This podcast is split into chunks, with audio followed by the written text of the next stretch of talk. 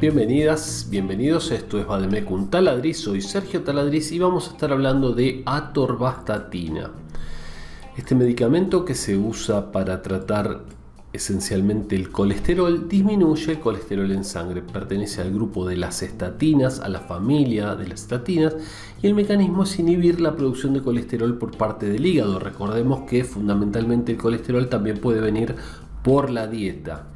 La condición de venta es de venta bajo receta y sirve, como decíamos, para el tratamiento de la hipercolesterolemia, o sea, el aumento del colesterol en sangre. También para la hipercolesterolemia familiar, que tendría una causa genética, hereditaria, y prevención en pacientes con riesgo cardíaco. La torvastatina viene en comprimidos y tiene amplias dosificaciones, lo tiene que determinar el médico tratante.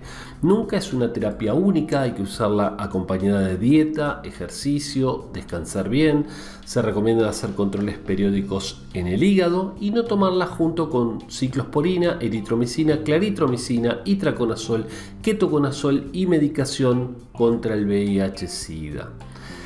En cuanto a las precauciones, se acumula en sangre si se toma junto con jugo de pomelo. Atención con el jugo de pomelo porque puede interferir en la absorción de varios fármacos. No se recomienda tomar si los pacientes son consumidores habituales de alcohol.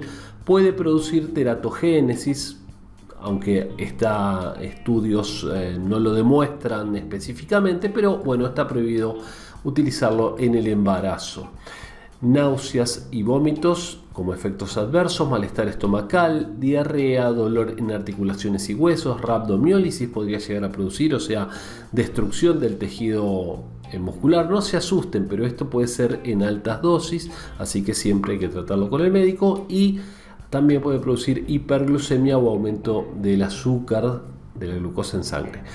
Patología hepática eh, previa está contraindicado, por supuesto, como dijimos, en embarazo, lactancia, enfermedades musculares y mujeres en periodo fértil que no utilicen un anticonceptivo, porque no deben quedar embarazadas cuando están tomando este medicamento. Seguinos en nuestras redes sociales, nos encontrás como Sergio Taladriz en TikTok y como Instituto Taladriz en el resto.